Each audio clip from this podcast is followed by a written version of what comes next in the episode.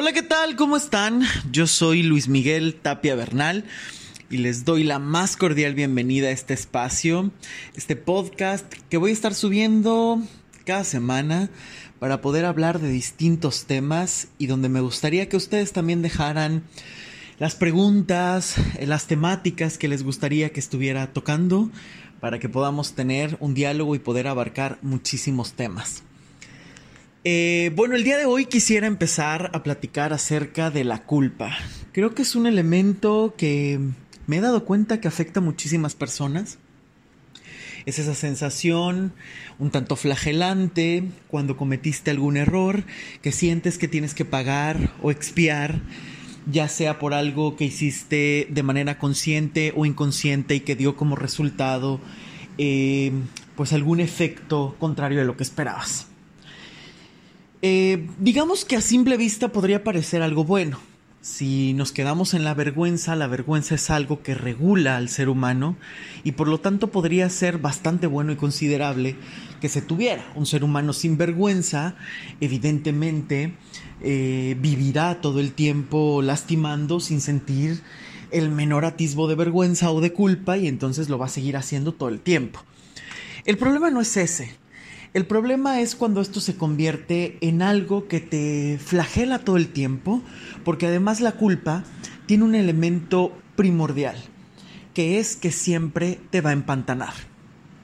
La culpa no va a componer nada, la culpa no va a hacer nada, pero tarde o temprano te va a terminar empantanando. Una persona que se siente culpable puede pasar años y años de su vida eh, sintiendo esta sensación de culpa sin moverse de ahí, limitando su vida o pagando de alguna manera algo que pudo haber hecho. La gente se puede sentir culpable ya sea por algo que ocasionó a otra persona o a sí mismo. El problema es que esto eh, nunca lo va a pagar alguien más. Siempre lo padeces y lo cargas tú. Puede ser algo que tú mismo te des cuenta o algo que alguien te haya infundado alguien te haya metido en la cabeza. Por ejemplo, cuando la familia no acepta tu profesión, tu trabajo o lo que tú eres, la forma en la que tú eres. Si esta forma no lastima a nadie, no tendrías que pedir permiso. Sin embargo, las personas eh, muchas veces no aceptan lo que les parece distinto. Y esto tiene que ver con cualquier cosa. La religión, la profesión, la pareja, la orientación sexual. Cualquiera de estos elementos lo puede reprobar la familia. Y como son seres que te importan, que amas y es a donde perteneces, evidentemente te dolería perder ese amor, ese cariño o esa pertenencia familiar. Por lo tanto, te estás flagelando una y otra vez, ya sea evitando tener o evitando prosperar o evitando hacer lo que te gusta, para pagar y representar esa culpa que te carcome por lo que no pudiste cumplirles a los demás. También te puedes sentir culpable cuando a lo mejor estuviste en una relación que no te gustó, que no terminó como tú esperabas, donde a lo mejor permitiste una serie de elementos groseros, violentos, constantes, y nunca pusiste un alto, un stop.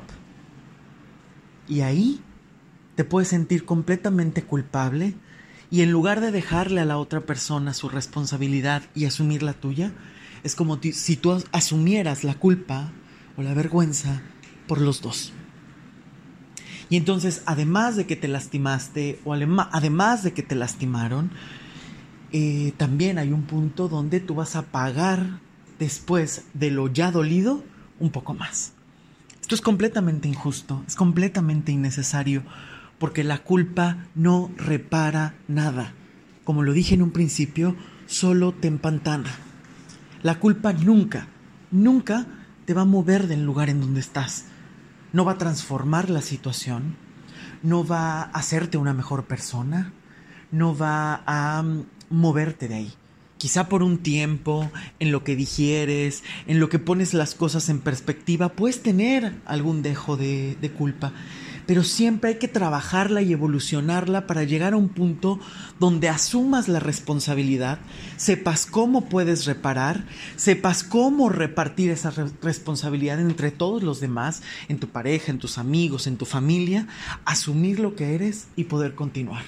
Esto siempre es un trabajo más grande y creo que este tendría que ser el, punto para que tú pudieras sanar o transformar la culpa. Te recuerdo que puedes visitar mi página, mis redes sociales. Estoy como Luis Miguel Tapia Bernal y puedes dejar ahí todos tus comentarios, todos los temas que quieres que toquemos para poder platicar de muchas otras cosas más y saber si te está gustando y sobre todo eh, si la duración es correcta, si te gustaría que fuera un poco más largo, si te gustaría un poco más eh, corto, no sé que esto sea un espacio donde podamos estar platicando y donde podamos tener muchísimos em, encuentros a través de estas redes sociales y poderte acompañar en estos procesos o en estas ideas que a veces necesitan matizarse en medio de tanta información. Nos vemos muy pronto.